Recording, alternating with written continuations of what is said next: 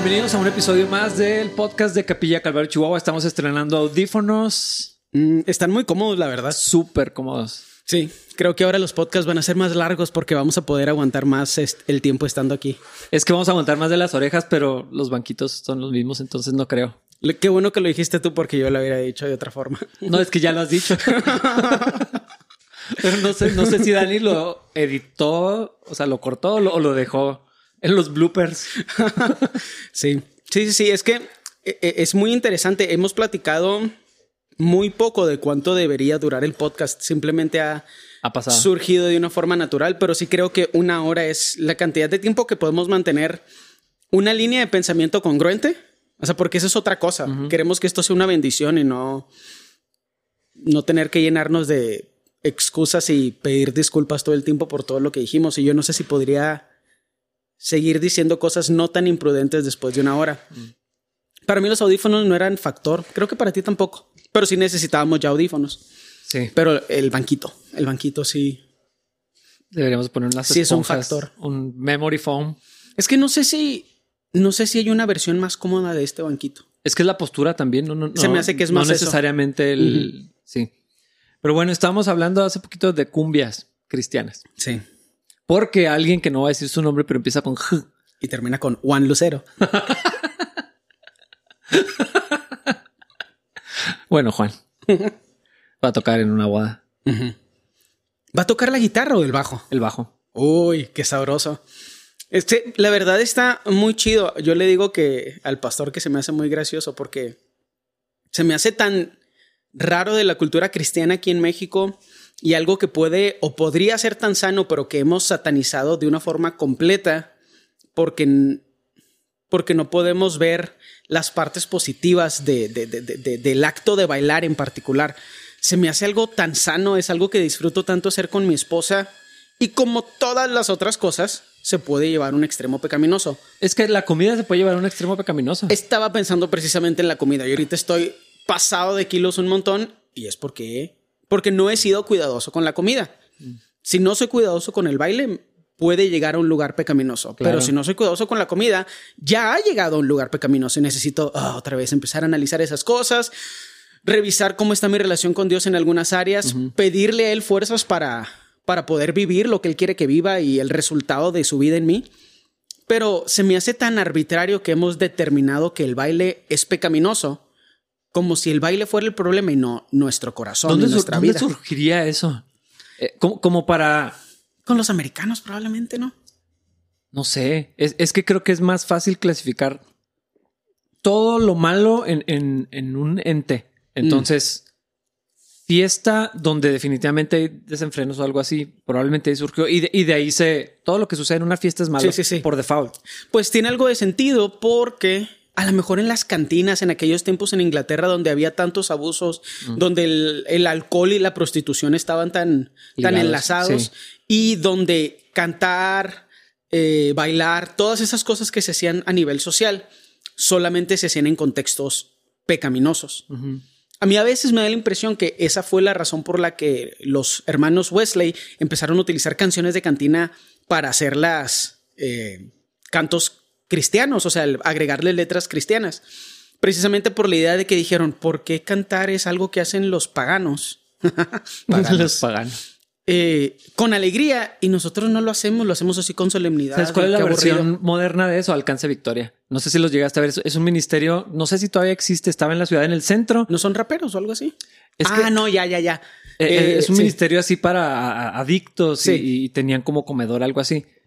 Y una vez, hace mil años, organizamos muchos grupitos que existíamos, organizamos un evento en la, en- en la Libertad. Ajá. Y yo no sé de dónde salieron, pero llegaron los de Alcance Victoria y tocaban puras canciones oldies. Ajá. O sea que pues te las sabías, eh, pero las, las tocaban con letras cristianas. Qué chido. Y, y ellos utilizaban eso como parte de su ministerio para... Iban a colonias o hacían cosas y entonces se ponían a tocar esas canciones, se juntaban todos los cholos y, y los ministraban, o sea, entonces... Qué chido. Ajá. No, no sé si todavía exista, pero hace cuando era joven. eh, eh, eh, pienso en los hermanos Wesley, era, era una versión de eso. Sí. Y, y aquí como siempre, no podemos hablar en absolutos porque yo no tengo la habilidad de leer mentes y creo que la adivinación es pecado. Entonces no me voy a poner a juzgar o a intentar adivinar si la gente tiene un corazón bueno o malo al estar haciendo esas cosas. Lo que yo sé es que cuando yo bailo con mi esposa nos la pasamos súper bien. Porque nos gusta bailar, pero es una interacción que no se repite en ninguna otra forma. Bailar y divertirte es algo que no pasa en ninguna otra situación. ¿Por qué no es pecado? Porque tal vez sí es pecado para otras personas. ¿Por qué no es pecado para mí? Pues porque no hay convicción de pecado al respecto. Exacto, porque lo haces con fe, que es lo que enseña Romanos. Si lo haces, si lo vas a hacer, lo tienes que hacer con fe. Si tu conciencia te dice que es pecado, por la razón que sea, eh, probablemente ya la conciencia está atada por, por un contexto súper ultra religioso y, muy rígido. Y entonces no lo hagas porque te va a hacer pecado. O sea, Exactamente. vas a estar bailando a fuerzas porque piensas que lo deberías de hacer, pero sientes que estás pecando. Entonces no, no, no, es algo agradable para el bailando, fingiendo que estás en libertad, pero sudando porque sientes que estás en pecado. Ah, exactamente. Pero esas son cosas que necesitas aplicar a tu vida. No necesitamos más caifaces. O sea, no necesitamos más fariseos. Cumple tú tus reglas. Nadie te preguntó cómo le ibas a utilizar tu regla para mi vida. El Espíritu Santo te está hablando a ti. Escúchalo tú. Y eso se me hace bien importante porque yo tampoco le digo a la gente, baila ahora. O te vas a ir al infierno por ser un moralista o por ser un eh, fariseo. Es, ¿quieres bailar? Baila. ¿No quieres bailar? No bailes. ¿Para quién lo haces? Es el problema. Ajá. Y Cualquiera de las dos. Exactamente. Podemos extrapolar eso al problema de la carne. Eh, los que lo hacen para el Señor, que lo hagan. Los que no lo hacen para el Señor, que no lo hagan. Pero eso es algo que tiene que ver con tu conciencia y tu relación con el Espíritu Santo. Porque esa es la diferencia entre moralidad y guianza del Espíritu Santo. Moralidad tiene que ser absoluta. Entonces, lo que aplica para mí tiene que aplicar para ti. La guianza del Espíritu Santo dice, el Señor me revela a mí áreas donde yo necesito dejar de actuar y te revela a ti áreas donde necesitas dejar de actuar. Hay cosas obvias que aplican para todos, pero pues, o sea, nada más hay que saber sumar y restar para poder cuáles ver, para, para poder ver cuáles son esas. O sea, exacto. Las que son pecado son. Hay algunas que son negras. Ajá. Hay otras cosas que son blancas, pero en los grises hay libertad y ahí tienes que escuchar al Señor. Tú. Sí, a mí no me gusta bailar. A mí eso se me hace tan raro.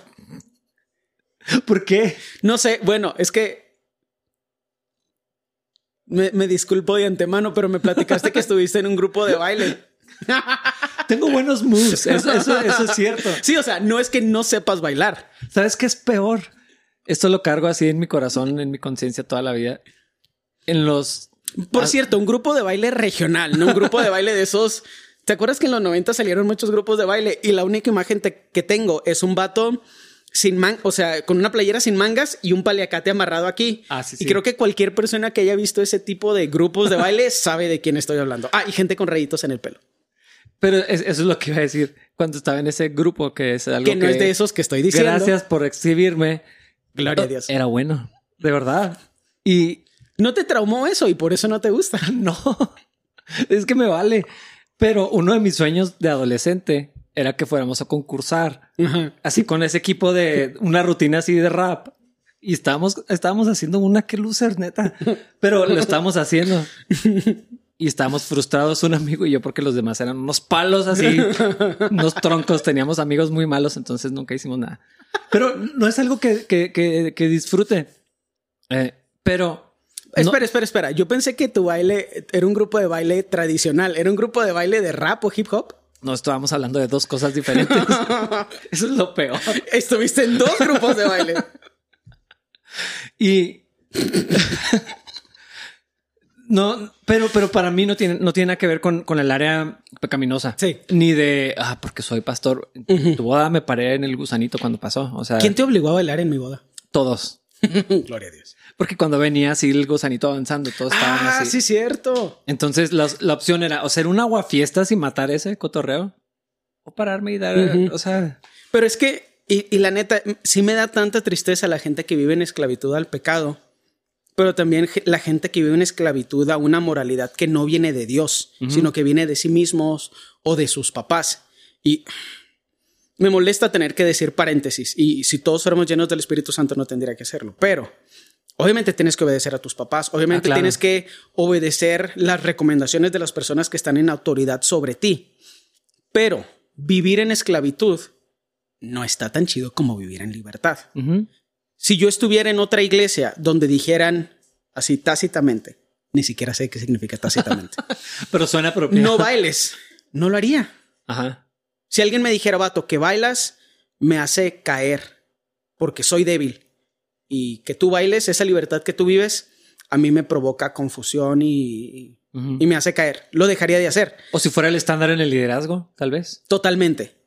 Pero me da tanta felicidad poder hacerlo sin ninguna clase de pensamiento paralelo. Me paro y bailo con mi esposa y no está pasando ninguna otra cosa por mi cabeza que tenga que ver con moralidad.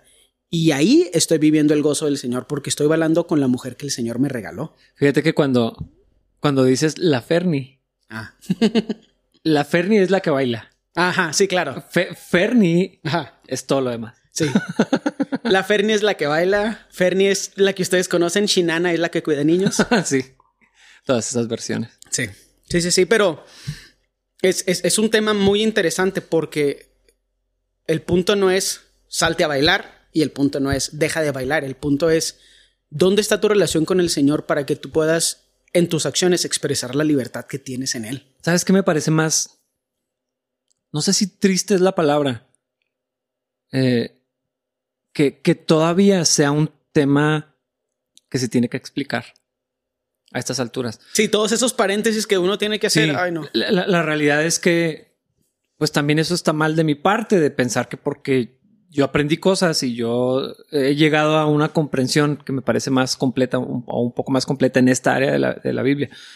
Pero eh, muchos hermanos están atados en sus conciencias Sí.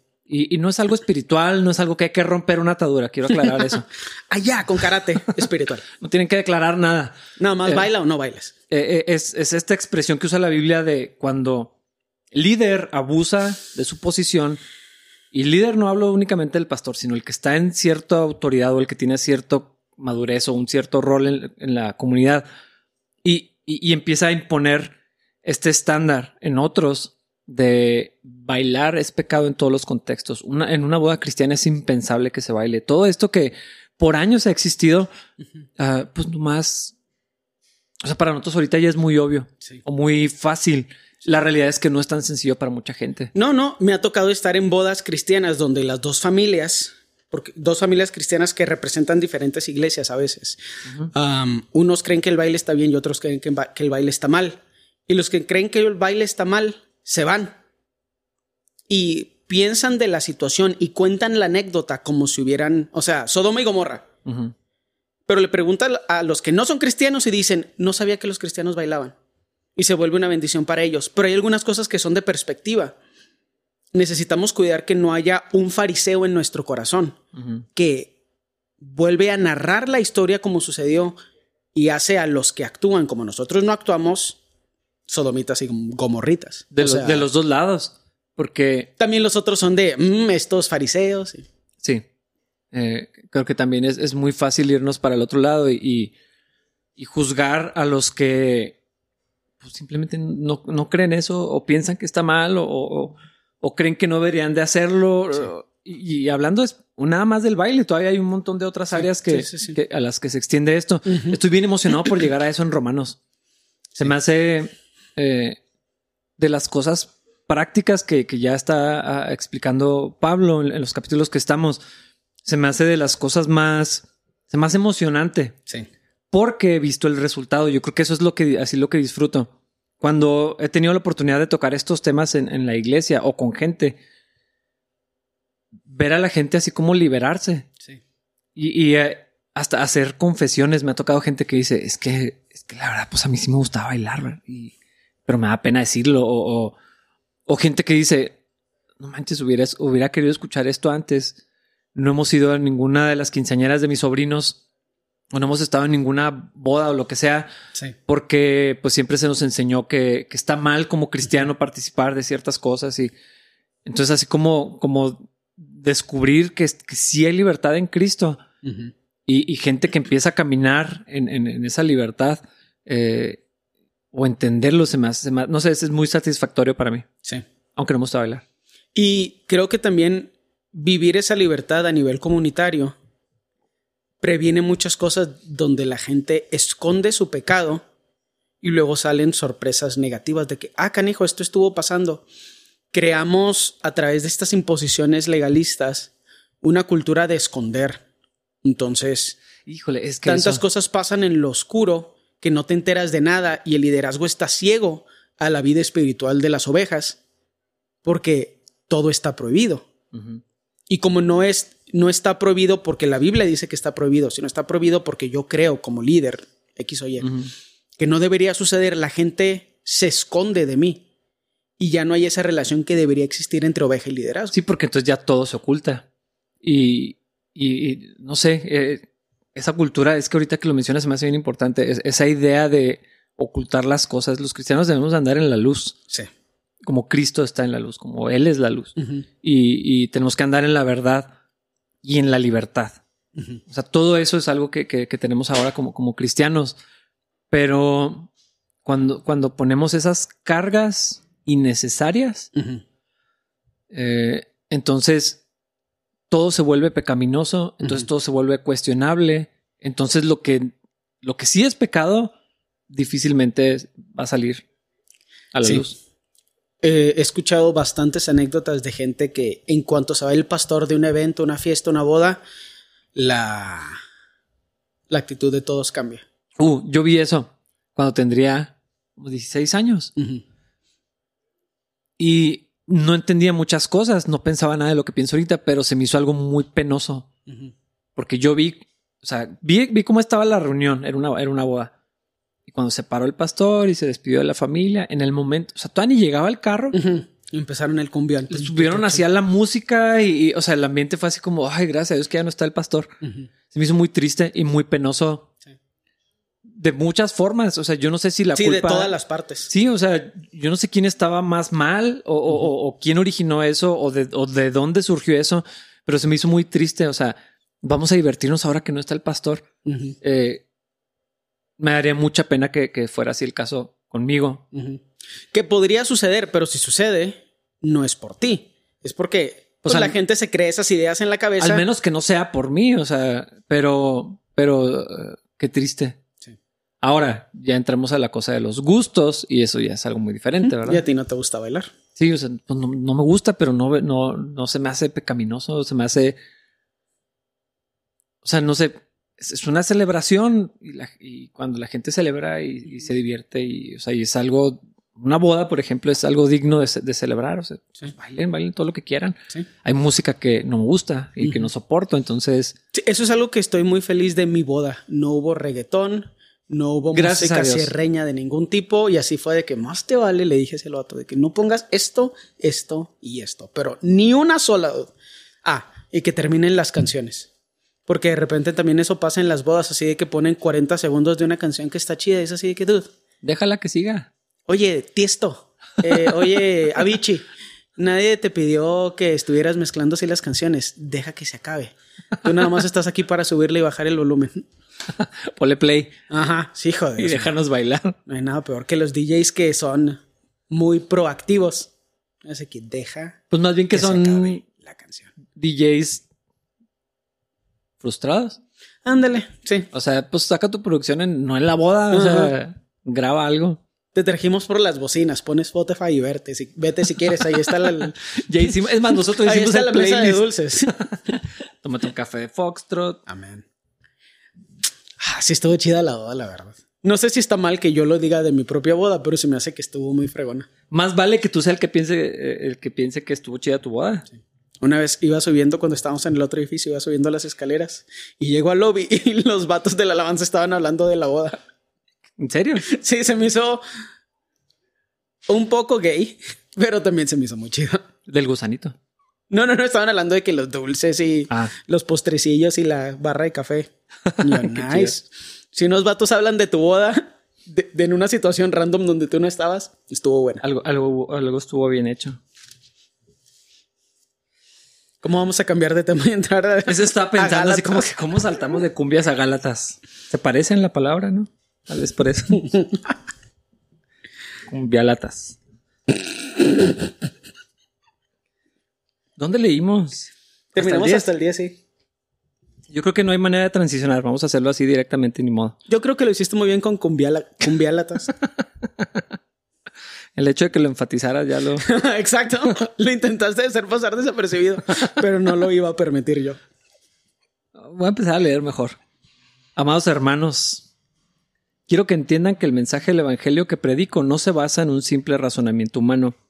No recibí mi mensaje de ninguna fuente humana ni nadie me lo enseñó. En cambio, lo recibí por revelación directa de Jesucristo. Yo creo que hasta ahí antes de seguir con lo otro. Eh, me hace muy interesante. Pablo tuvo una revelación directa del Señor. Y ya lo hemos hablado antes, pero, pero no fue algo exclusivo personal que él impuso a otros. Sí.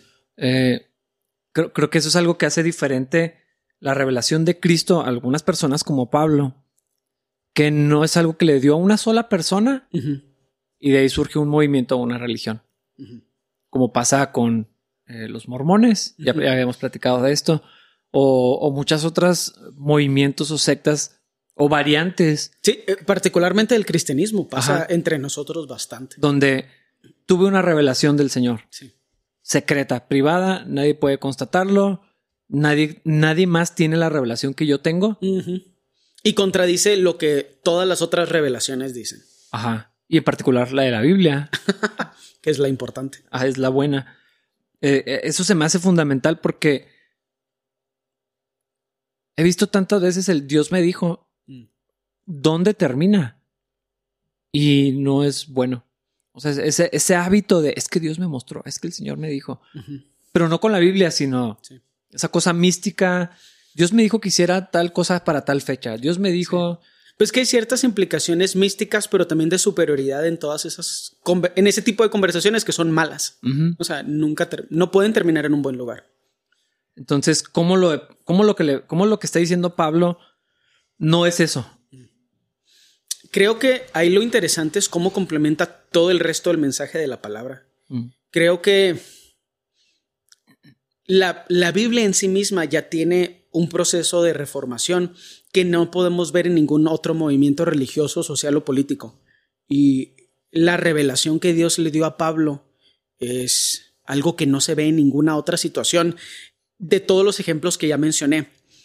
Realmente, si lo pensamos eh, desde una perspectiva histórica, no fue Lutero quien revolucionó el cristianismo. Eso sucedió a través de lo que ahora conocemos como el Nuevo Testamento. Jesús lo hizo. Jesús vino a reformar o reestructurar la perspectiva que se tenía de qué era seguir a Dios. Y lo que escribió Pablo es congruente con el mensaje de la cruz, con el mensaje de Jesús. Por eso se me hace tan importante analizar la revelación que aquí Pablo está poniendo de muchas formas sobre sus hombros, pero solamente utilizándolo para glorificar a Dios, contextualizándolo con el resto de la palabra, porque no hay incongruencia entre lo que escribe Pablo y el resto de la palabra. Solamente a veces lo interpretamos así porque no entendemos bien. Sí, es, complementario. Yo me pregunto si, si lo que Pablo recibió del Señor y está escrito en las cartas, que son el grueso del Nuevo Testamento, es exactamente lo que Jesús le enseñó a los apóstoles. Tiene que ser. Cuando, cuando, cuando Pablo habló con, con, con, los líderes que va y se somete y, los despiden y luego después vuelve a ir y espero no haber corrido en vano. Eh, tiene que haber sido congruente. Totalmente. Eh, y, creo que eso es otra vez lo que hace diferente la revelación de, Cristo en particular a través de los apóstoles, que no es exclusiva de un individuo. O sea, el, si vamos a destacar un individuo, tiene que ser Cristo. Exactamente. Y, después de Cristo, los apóstoles y, la, doctrina que les enseñó, las enseñanzas que les dejó, eh, o sea, todos estaban de acuerdo en, una sola doctrina, no eran varias. Y cuando no estaban de acuerdo, se confrontaban, se confrontaban entre, ellos y, entre ellos y nosotros tenemos el resultado de esa interacción y de esa confrontación. Pero me parece bien importante lo que mencionabas acerca de Cristo revelando a, Pablo, Porque de la misma forma en que los apóstoles estuvieron con Cristo, también Pablo estuvo con Cristo, de una forma diferente, pero él lo dice cuando se defiende acerca de su rol como apóstol. Como un abortivo, yo también fui discípulo de Cristo. De una forma diferente, no física y material, pero la revelación que, que, Dios le da a Pablo es a través del discipulado del mismo Cristo. Es difícil explicarlo, no lo voy a intentar, pero podemos ver que esa revelación plasmada en la palabra es la única que necesitamos.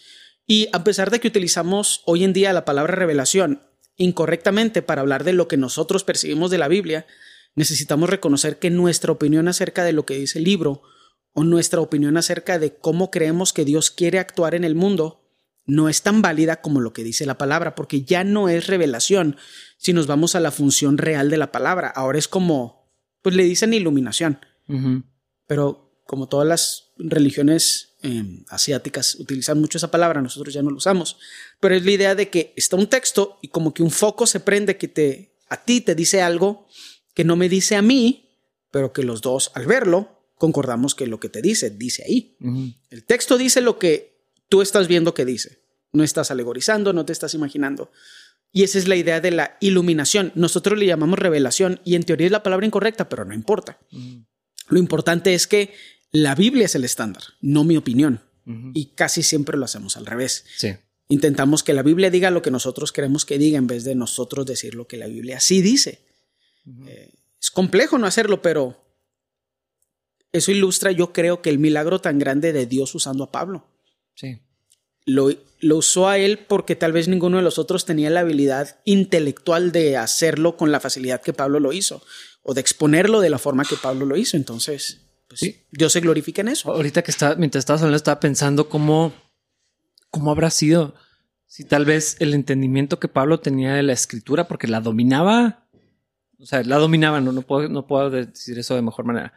Eh, y, y no sé si en eso es o su elocuencia, su habilidad para procesar. Era, era alguien inteligente y preparado, eso es, eso es obvio. Es más, el mismo Pedro dice que entender lo que Pablo escribía era complejo. complejo, o sea, de las cosas tan profundas. Pero era la misma revelación, no era, no era otra diferente. Era pues que era el mismo Dios revelándose. Exactamente. Entonces no sé, no sé cómo habrá sido el proceso de, de Pablo, si Dios lo escogió precisamente porque era el instrumento para poder plasmar esas ideas, esas enseñanzas que los apóstoles ya tenían y ya las dominaban. Eh, sí, sí, sería por su entendimiento de la escritura y entonces en, función a eso, Cristo fue revelado a Pablo a través de la escritura, no sé. Yo no sé si es porque era inteligente. Yo creo que la inteligencia era un beneficio colateral, pero creo que la selección de Pablo está más. Ahora, o sea, estoy hablando como si yo pudiera entender a Dios. Nada más estoy haciendo hipótesis. Eh, no creo que estoy en lo correcto. Pero a veces me da la impresión de que Pablo fue el escogido para hacer esto porque él era un ejemplo perfecto de la restauración que no es por obras. O sea, eh, Pablo, el asesino de los cristianos, no tenía en su tarjetita de credenciales ser un buen seguidor de Cristo antes de que Cristo se le revelara. Entonces, el beneficio de su capacidad intelectual y su conocimiento fue colateral. El ejemplo de este vaso inútil siendo útil, para mí ese es, ese es el punto de la selección de Pablo. Sí. Fue similar con el resto de los discípulos, pero para mí en Pablo es muy obvio porque no es su habilidad intelectual la que creo que lo hizo seleccionable. Creo que fue Dios glorificándose en la vida de Pablo tan moralista y tan equivocada. Y luego lo que sucede a través de él y el mensaje de la gracia que ningún humano que vivía bajo ese estándar moral tan alto podría haber expresado. ¿Sí me explico? Sí, sí, sí. O sea, él se creía una buena persona. Él se sabía. Y Dios se lo encuentra camino a Damasco y le dice, va, tú eres una basura. Y ya, problema resuelto. De ahí en adelante es otro Pablo y la inteligencia y la habilidad que tiene para expresarse es un beneficio colateral. Pero el ejemplo de él, la basura siendo utilizada para la gloria de Dios. A mí eso es lo que se me hace que... Es lo que para mí hace a Pablo admirable.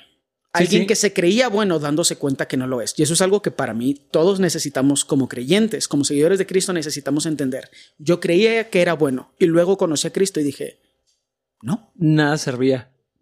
Pero de, igual manera, Dios pudo haber usado a cualquier otro para escribir. Ajá. No sé. Es, que por eso no creo que fue el, punto intelectual. Porque también como se... O sea, pues los discípulos hablaban otros idiomas. O sea, la parte intelectual no es la más importante. Pero sí, pero debo admitir que creo que es un beneficio. Definitivamente no, no, no es eso. Y Pablo mismo lo dice. Yo no vengo a hablarles con palabras elocuentes. ¿Te imaginas si estuviera imposible de digerir sería? Apolos, que era conocido por, por precisamente esa cualidad, no tenemos ninguna carta de él. Eh, no sé, es, interesante, pero a mí me, me intriga, esa es la, es la palabra. Sí, a mí también. Me intriga cómo, cómo habrá sido el proceso, cómo ¿Cómo fue su discipulado? Sí, o sea, cómo, cómo llegó al entendimiento de, las cosas que los discípulos ya sabían y era congruente y la revelación era la misma. Es que tal vez los discípulos ya la sabían, pero no las no la podrían haber plasmado como lo hizo Pablo. Ahora, Dios los podría haber utilizado, pero no lo hizo, decidió escoger a Pablo para que él lo hiciera no es que la revelación de él fuera especial y eso es otra cosa que yo no creo en unciones especiales ni en revelaciones especiales, porque la Biblia no dice eso. Cada quien tiene un don y un talento diferente y Dios unge para su propósito y prepara conforme a su voluntad. Pero yo no creo que yo tenga una unción especial, pero no creo eso de nadie. Todos somos preparados para hacer lo que Dios quiere que hagamos. Y esa idea de unción especial, pues es otra vez misticismo, escondiendo una idea de superioridad personal. Sí, totalmente. Y, el ejemplo es Pablo. O sea, tuvo una revelación individual y como quiera no era algo exclusivo. Y nunca, o sea, fue a someterse. Ajá. No fue exclusivo. ¿Cómo sabemos que no fue exclusivo? Fue a someterse a los pescadores, a los que probablemente no sabían leer ni escribir. Sí, eso, está muy chido. y, o sea, los que conocemos judíos hoy en día no han cambiado prácticamente nada son gente insoportable. No amen a los judíos. Por el hecho de ser judíos. Ah, exactamente. Sí, hay gente que quiere viajar a Israel y decide que si viajas a Israel vas a dejar de ser cristiano. Porque crees que los judíos son algo que no son. Estás confundiendo judíos con cristianos. Pero es un tema mucho más complejo, no me odian. Pero para que Pablo, siendo como era, fuera a someterse a un montón de analfabetas, conociendo cómo son los judíos hoy y cómo fueron en ese tiempo. Jamás habría sucedido algo sobrenatural en el orgullo de Pablo. Estaba sucediendo para que él dijera, ¿sabes con quién voy a revisar estas ideas que Dios está poniendo en mi mente? Con un montón de analfabetas pescadores. Eso es sobrenatural. Pero es que eso es lo que hace el Evangelio. Exactamente. Porque cuando dice no hay rico ni pobre, ni, ni judío y gentil y todo esto. Eh, ni, esclavo, hombre ni mujer. Y, y, lo leía una vez, la idea de que en la iglesia el que, el que es líder podía ser el, el esclavo en el contexto fuera de la iglesia. Y el amo tendría que ser el que se someta. O sea, eso y no debería haber problema con eso. Ajá, eso desaparecía. Eh, y, por eso las instrucciones cuando habla de los, de los que son amos, de los que son esclavos, y como mm, es que aquí no hay diferencia. Sí. Es que el, evangelio es un ecualizador. Y por eso, otra vez, sabemos que Dios podría haber plasmado sus verdades en la Biblia utilizando otro medio. ¿Por qué decidió usar a Pablo? Porque sí. ¿Por qué decidió usar el asesino? Pues porque sí. O sea, hay, tanta complejidad en esas elecciones que la más obvia probablemente, para, la más obvia para nosotros como humanos termina siendo completamente equivocada. Sí. pienso en los de ISIS o Boko Haram. Ajá. Yo creo que sería lo, más parecido. Eh, los perseguidores de la iglesia, los que se meten a las iglesias y balancean, secuestran al pastor o a su familia o lo que sea. Y, que uno de ellos, si es que hubiera un líder destacado que yo no sé si existe o no he escuchado la verdad, informado. se convirtiera a Cristo y luego fuera a tu casa eh, a hablarte de lo que tú estabas tratando de predicar, o sea, y, que lo recibieran y todo, está bien, está bien interesante todo eso que pasó. Eso sí es sobrenatural. Ajá, porque pienso cuando el Señor le, le muestra a, a Cornelio, fue ¿Cuál? No, sé de qué vas a decir. Que, que, le, que le dice, ve, dónde está Pablo. Y ora por él, y cuando caen las escamas. Ah, no, Ananías. No, Cornelio. No, ese es Ananías y Zafira. No es otro. No, no empieza con A. En hebreos no me acuerdo. Cornelio. No me acuerdo cuál es. No me acuerdo, no me acuerdo. Debe estar como en el 10, ¿no? Sí. Bernabé y Saulo, no. Pedro visita a Cornelio. Cornelio es el de mata y come, ¿no? A ver, a ver. La persecución dispersa. Conversión de Saulo.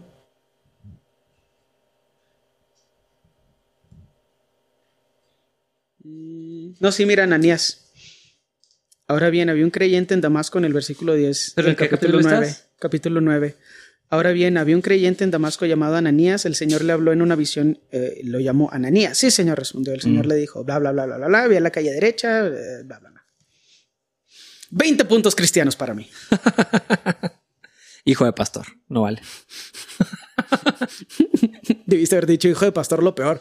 Eso sería mucho más adecuado. No puedo decir eso, no me conviene decir eso. Tengo dos, entonces. Oye, todavía tienes tiempo para solucionar ese problema.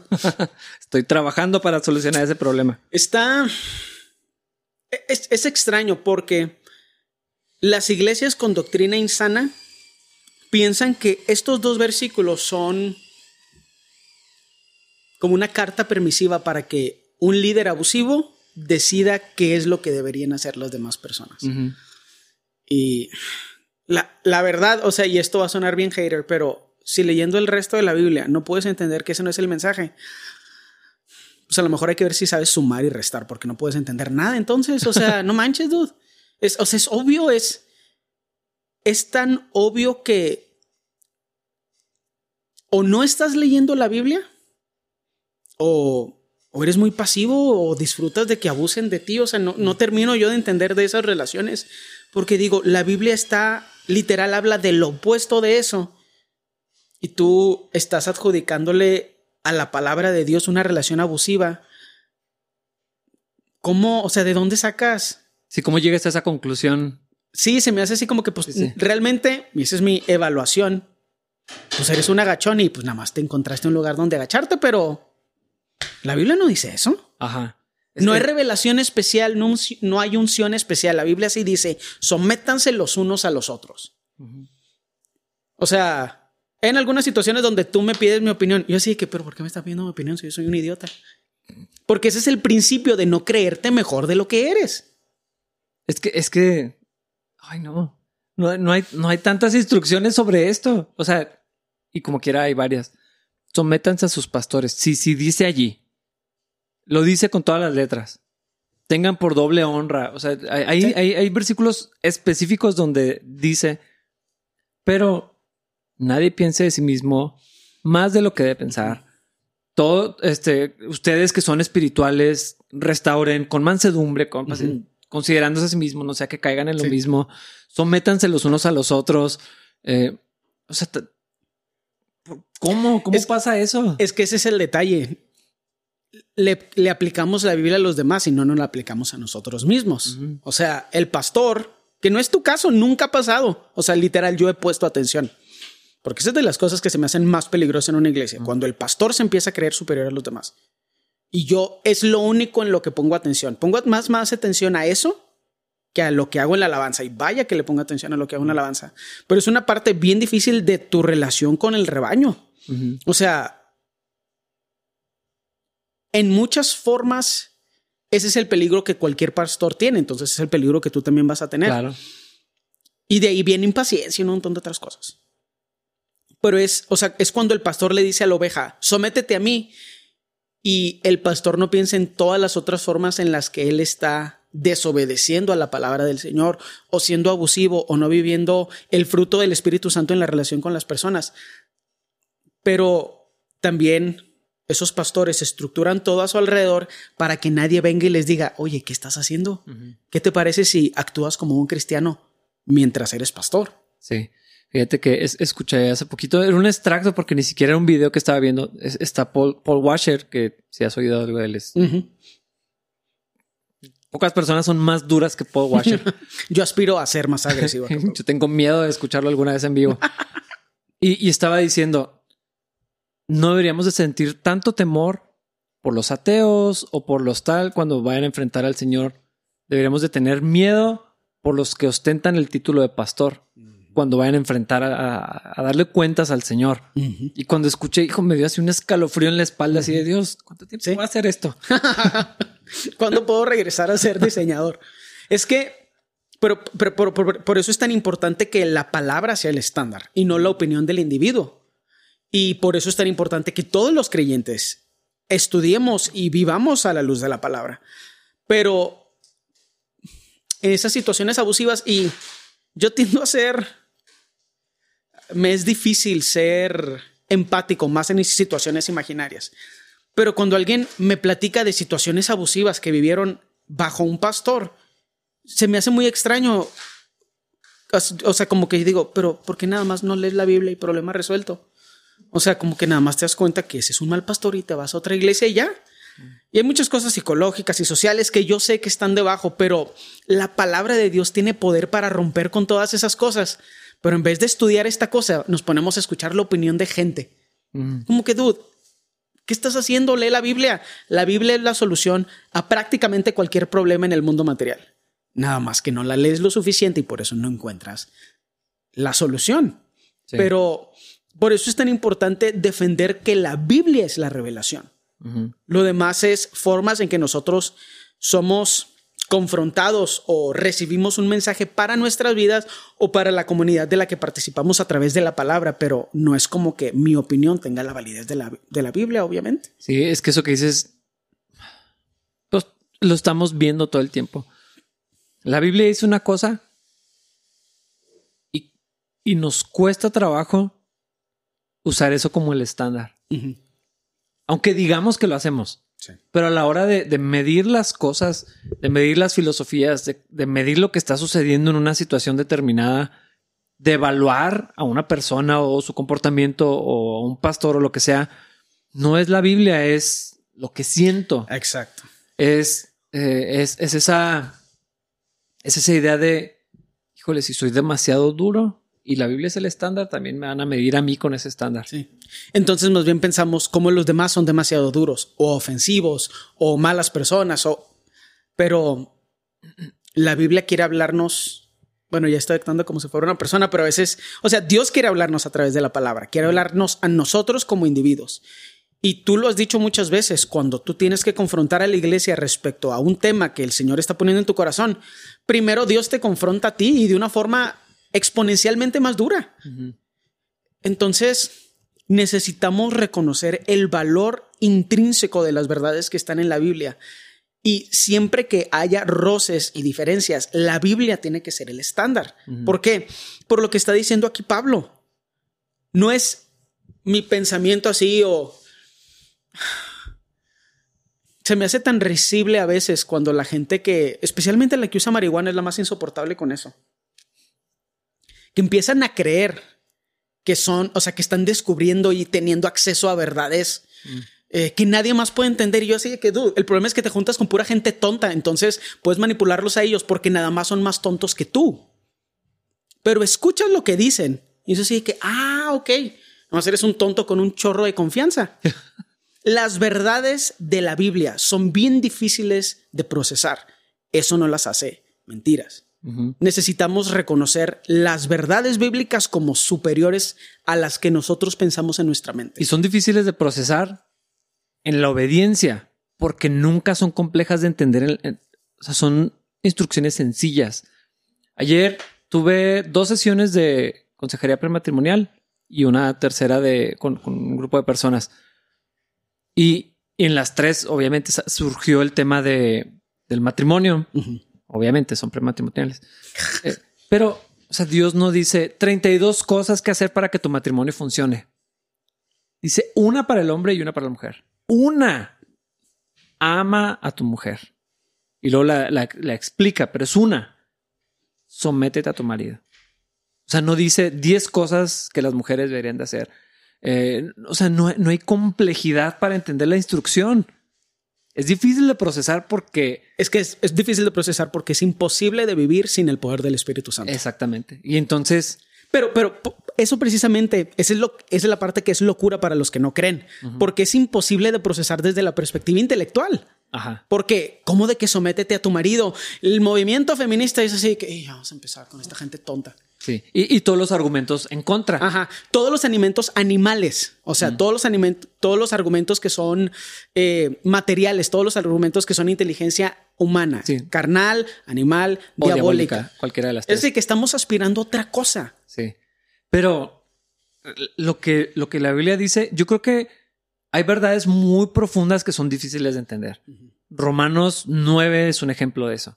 Y, y podemos pensar en un montón de otros, ¿no? Pero Eh. pocas son difíciles de aplicar. Exactamente. Cuando habla de, Eso es de- cierto, de, aplicación o, o de claridad en lo que Dios nos dice que debemos de hacer, no es complejo. Sí. No es, eh, o sea, pensando otra vez en, en lo del matrimonio, hay todo un argumento en cuanto al matrimonio. Hay una ilustración muy profunda de lo que es el matrimonio. Eh, un misterio lo dice Efesios, eh, de la relación de Cristo con la iglesia. Corintios habla de eh, eh, la mujer fue creada en función al hombre y no al revés. El hombre es cabeza de la mujer y explica muchas cosas, pero lo que se manda a hacer es una, Para cada uno, sí. Una nada más. uno. O sea, no, no, no está difícil. Sí. ¿Cuál será la voluntad de Dios para mi vida? Una. Sométete a tu marido. Ama a tu mujer. O sea, eso. Sí. Y, y, y lo resistimos con todos los argumentos posibles. Es que esa es la parte que es interesante, tal vez, de, lo, de la porción que viene, porque la argumentación usualmente viene de un deseo carnal de no obedecer lo que espiritualmente sabemos que es correcto. Y pensar en los abusos potenciales que podrían surgir en una situación. Pero, O que han surgido, o que ya ha habido. pero es que es que el punto no es eso. Ajá. Que hayan surgido no los hace más que imaginarios en tu futuro. Ese es el problema. Pero es que, como, por ejemplo, ¿cómo voy a amarla si me trata bien mal? ¿O cómo me voy a someter si es bien abusivo? Así que, ah, pero es que no te pregunté cómo es. Y no te estoy prediciendo tu futuro. Y no hay cláusulas. Nada más te estoy diciendo cómo tiene que ser. No lo hagas si no quieres. Pero ese es el detalle. La gente que vive bajo estos preceptos con el poder del Espíritu Santo vive vidas plenas. Y Pablo, que era el mejor de los mejores, el más moral de los morales, entre los celosos el más celoso, no vivía una vida plena en su carne. Carne entrenada, carne sometida, carne disciplinada, pero carne como quiera. El espíritu le dio una libertad que toda su disciplina nunca le consiguió. Esa es la revelación que viene a través de Pablo. Esa es la revelación en la que deberíamos vivir. La verdad, por eso yo traía la idea de, de, de- de- o sea, cuando conectamos estas ideas, es lo que yo pensé acerca del baile. Estamos hablando acerca de la revelación de la libertad que tenemos en Cristo. Y obviamente, pues la gente que puede abusar, que puede imponer sus ideologías sobre los demás, lo hace. ¿Por qué? Porque hay gente alrededor que los dejan.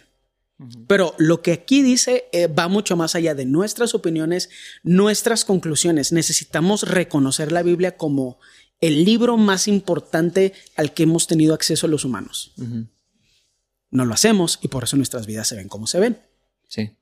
Y separándome un poquito de eso, porque creo que Dios me ha permitido en su gracia, en su misericordia, poco a poco acercarme a, a vivir ciertos principios bíblicos. Y la neta, mi vida me parece injusta desde la perspectiva humana.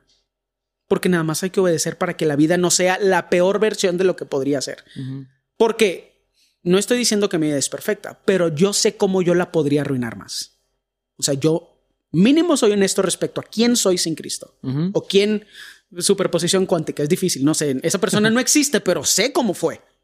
Sé cómo podría ser, sé cómo podría arruinar yo mi vida ahorita. No es tan difícil, estoy bien tonto. Sí, así en todos los escenarios posibles, sabes, sabes cómo podría estar arruinado todo. Pero la Biblia es el estándar de mi vida, porque no tengo baja autoestima, nada más no me creo más inteligente que la Biblia.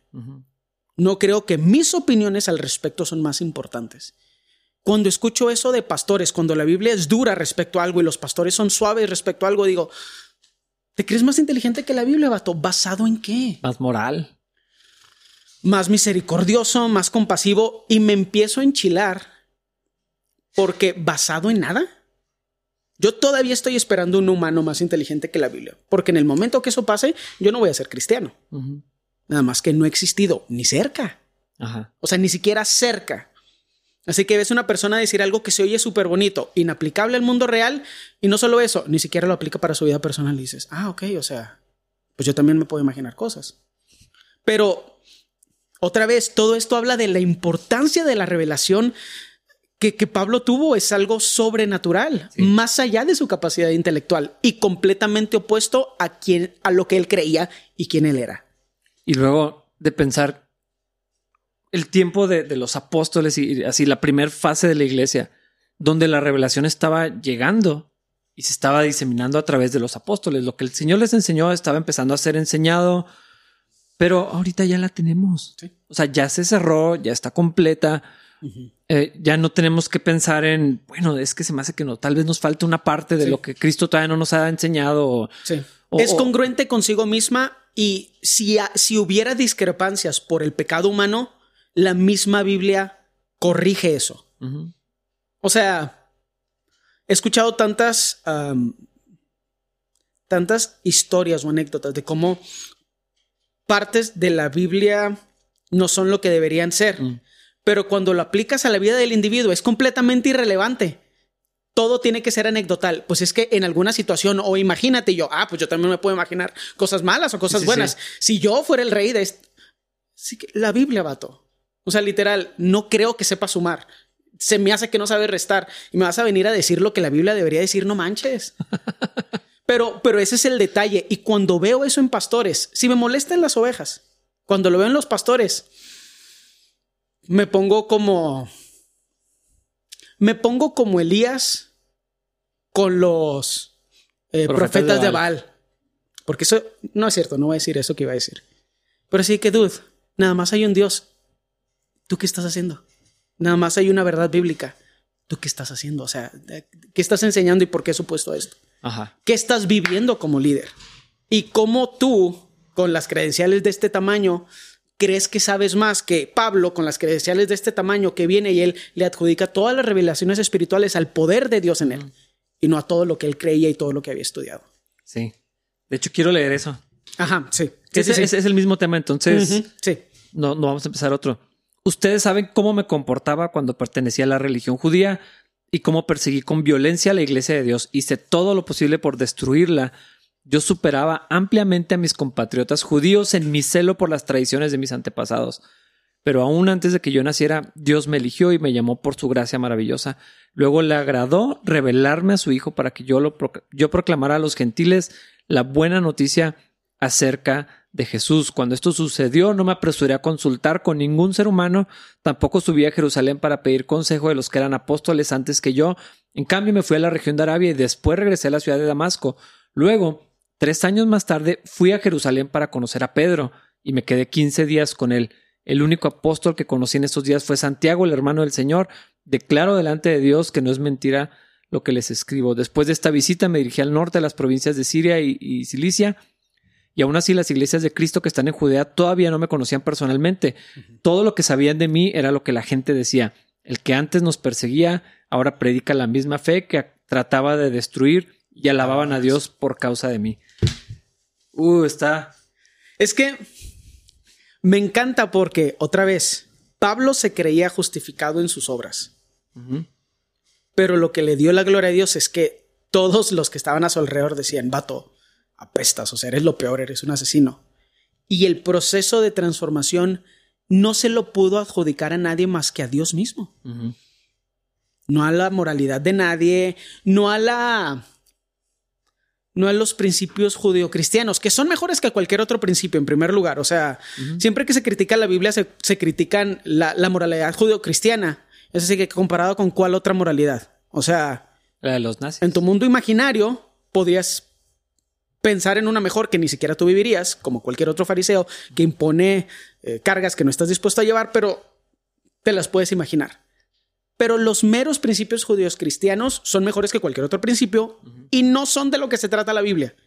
Nada más es la gracia de Dios sobreabundando y la sabiduría de Dios hablando de cómo deberían de ser las cosas. Pero eso no es la Biblia. No es la expectativa de la cruz, no es lo que el Espíritu Santo hace en nosotros. O sea, nada más es Dios siendo mejor que nosotros determinando cómo deberíamos vivir. Pero que un asesino pudiera ser la herramienta utilizada para decirnos todas estas verdades. Es así como que de eso se trata el Evangelio. Sí, y, y lo que decías ahorita, todas las, el, el currículum perfecto. Y decir, "Ah, no me sirvió de nada. Lo tengo por lo basura. tengo por basura. Con tal de alcanzar lo que. Que hay gente que sí su, su instituto bíblico chafa no lo puede tener como basura, pero Pablo, que tenía probablemente el equivalente a cuatro o cinco doctorados, tenía todo eso y una vida que era congruente como basura. Porque ese es otro de los problemas. La gente con todas estas ideologías paralelas o contradictorias no pueden ser congruentes ni consigo mismo. Se inventan una ideología y no pueden ser congruentes con ellas. Siempre que pienso en la crítica marxista hacia la Biblia, no puedo dejar de pensar que Marx era un vato mantenido. Ni Marx era congruente con su propia ideología. O sea, es, es casi imposible ser congruente con tu propia ideología, con tus propias ideas. Pablo está revelando algo que es fuera de sí mismo, porque él era congruente tanto como podía con su propia ideología. Sí. Y por eso mataba a cristianos. Sí, era- Su celo era tan grande, su conocimiento, su profundidad, su formación, su linaje. Su disciplina. No había. No podías pedir más en una persona. Y así de que "Ah, no me sirvió de nada. Pura gracia. Sí, estaba haciendo literal lo opuesto a lo que tenía que hacer. Tenía que repartir el evangelio y estaba matando a la gente que lo repartía. Pero, pero esa es la moralidad humana. Siempre sale mal. Por eso hace dos o un podcast estamos, o sea, yo hablo tanto en contra de ese complejo mesiánico que ahorita en particular tiene la gente joven. Sí que, dude, no sabes hacer nada y te imaginas una solución porque no sabes nada. Yo también me puedo imaginar una solución acerca de un tema que no que desconozco. ¿Por qué? Porque ni siquiera sé las trabas intrínsecas del problema. Ajá. Entonces tú se te ocurren soluciones malas porque no sabes nada y en tu ignorancia puedes imaginarte un mundo que es imposible. Mm. La congruencia es bien difícil. Lo que tenemos en la palabra es algo que no puede ser explicado en principios humanos y materiales. Necesitamos respetarlo como lo, como lo que es. La palabra de Dios, la revelación de Dios mismo. Y ni Pablo, con toda su moralidad y toda su congruencia con esa moralidad, ni Pablo consideraba lo que él mismo había hecho como digno de ser escrito, sino lo que el Espíritu Santo ponía en él. Sí. De hecho, le daba pena. Y estaba arrepentido. Y Lo opuesto a lo que tenemos ahorita con nuestros pastores, líderes, Ajá. escritores. Déjame, ahorita todo es, déjame te digo lo que yo pienso respecto a este pasaje, Cuando debería ser lo opuesto. Y en la práctica todavía peor. En la práctica es no, no, pero. O sea, así, así empieza. Y aunque no lo digan, eso es lo que significa. O sea, la Biblia dice una cosa, no, no, pero en esta situación y lo hacer otra cosa completamente diferente. Queriendo recontextualizarlo. Ajá. como si la Biblia no fuera más inteligente que el individuo. Pero creo que, espero, no creo, espero que empecemos como cultura, nuestra cultura, a mí la neta no me podría importar menos lo que piensan otras iglesias, porque Dios no me llamó a otra iglesia, me llamó a capilla. Que nuestra cultura respecto a la Biblia cambie y empecemos a respetar las verdades bíblicas como la autoridad y la voz de Dios en nuestras vidas y como el manual práctico para vivir la voluntad de Dios. Y es una vida mejor. No puedo prometer nada. ¿Qué es una vida mejor? ¿Quién sabe? Pero tu vida podría ser peor. Incluso tu vida va hacia el rumbo de ser peor si no estás siguiendo lo que Dios quiere para tu vida. ¿Qué significa peor? No sé, no soy adivino. Pero yo sé que siguiendo los preceptos bíblicos, dejando que el Espíritu Santo nos guíe, nuestra vida va a seguir mejorando en función de que la voluntad de Dios para nosotros. Y del propósito para el que fuimos llamados. ¿Nos lo vamos a sentir en el plano material? Tal vez no. Eso es, pues que, ¿cómo podría decirlo yo? Sí. Si no soy adivino. Walter Mercado está muerto. No sé por qué no dejo de pensar en Walter Mercado. Para que le pregunten a él. Sí, me explico. O sea, Sí. es de que la vida es mejor. No, pero se siente peor. Ah, no me importa lo que pienses. La Biblia dice que es mejor. Y ya. Y lo no, pero es que perdí algunas cosas. Ah, ok, sí, es mejor. ¿Por qué? No sé, dudo. O sea, estás confundiendo con Dios, pero la Biblia dice algo y no hay necesidad de que lo estés cuestionando. Vívelo. Sí. Suficiente. ¡Pum! Obviamente no va a tirar este micrófono. Necesitamos mejores pastores, la neta. Necesitamos pastores que respeten más la Biblia. Sí. ¿Cómo logramos eso? No que sea nuestra tarea, pero que, ¿qué hacemos nosotros? Elías contra los profetas de Baal. ¿Cortar cabezas? Eh. A veces sí me da mucha tristeza la plataforma que muchos pastores que enseñan puras tonterías tienen. Pero eso es culpa y responsabilidad de sus ovejas. Entonces yo no me voy a pelear con un pastor que sé que está diciendo mentiras porque, a menos de que Dios me lo ponga en tu vida, sí, sí. Lo ponga él en mi vida y en mi corazón también ir a confrontarla. Pues, pero. Que difícilmente va a ser así si no está en tu vida. Pues nunca ha pasado. Ajá. Entonces. ir a buscar a alguien que no conoces, con quien no convives, no. Difícilmente. Me iría a buscar a Benny Hinn o algo así. O sea, pues obviamente no lo voy a hacer. Yo sé, yo tengo. Mi, mi alcance es limitado y no tengo intención en un alcance mayor. Pero sí se me hace triste que los pastores creen un esquema de liderazgo donde nadie los confronta y las ovejas no conozcan lo suficiente la Biblia para decir, ah, este vato es un lobo rapaz, no un pastor. Pero ahí la responsabilidad es del individuo. Sí. Porque, al menos en México, con quién sabe cuántas traducciones de la Biblia, si no puedes juzgar la validez del liderazgo que está encima de ti y el Espíritu Santo no te habla al respecto, o para confrontar a tu líder, o para salir de ese lugar, pues no sé qué estás haciendo. Pero lo que sí nos toca a nosotros es vivir esto, ser congruentes dentro de todo lo que podemos con esto, dejar que el Espíritu Santo nos habilite para vivir las verdades bíblicas, porque no se puede de otra forma. Y tal vez a través de nosotros un círculo chiquito de personas sean afectados para bien. Pues ese es el punto de este podcast. Este podcast nunca va a salir de nuestra comunidad, espero, porque luego la gente se va a ofender y cosas así. Pero los que nos conocen saben lo que queremos decir y esto es para bendecirlos a ellos. ¿Por qué? Porque no tenemos para más y no necesitamos tener para más. Y tal vez no queremos para más. Sí, no, no hay ningún positivo en eso. Pero sí me explico, o sea, necesitamos mejores pastores en el mundo cristiano. La, la mies es mucha, los obreros son pocos. Luego obreros mal entrenados, mal educados, con malas herramientas, con malas intenciones. Intentamos tener cuidado con quién dejamos que esté arriba de nosotros. Sí. Y tenemos que, en el momento que el Señor no nos revela, nos ilumina que estamos donde Él quiere que estemos, necesitamos someternos. Y si nos sometemos a un pastor que es malo y Dios dice, ahí tienes que estar, a lo mejor toca confrontar. Pero confrontar acerca de pecado, no acerca de opiniones. ¿Qué dice la Biblia? Porque otra vez, ese es el problema. Nada más hay un estándar. Y tu opinión no era el estándar que yo estaba buscando. Ajá, no se trataba de eso. Con esta reflexión dura, hermanos, terminamos este. ¿Qué este rollo? ¿Por qué estuvo tan duro esto? Envíenos sus comentarios, sus preguntas, sus dudas. En teoría es tu culpa porque me mandaste esos textos y yo estoy enojado como por tres días. Y yo, mira, fresco. No, no es cierto. He estado enchilado toda esta semana. No, no nunca van a saber por qué. Ni siquiera sé. Yo creo que es importante decir, no es por algo que hicieron ovejas. Eso es lo peor de todo. Ah, no, no, no. No, no, esas cosas son normales. Pues son la expectativa, ese es el jale. Pero Dios, Dios nos ayuda, hermanos, de verdad. Oren, oren por mí, oren por los líderes, oren por pastores, oren por obreros y hagan su parte. Eso, eso también. Eh, ninguna persona puede llevar la carga de todo el cuerpo. Hagan, hagan lo que les toca hacer. Y nos vemos en el siguiente episodio. Mándanos sus comentarios acerca de las cumbias cristianas. O mejor no. Nos vemos en el siguiente episodio. Bye bye. Dije bye bye.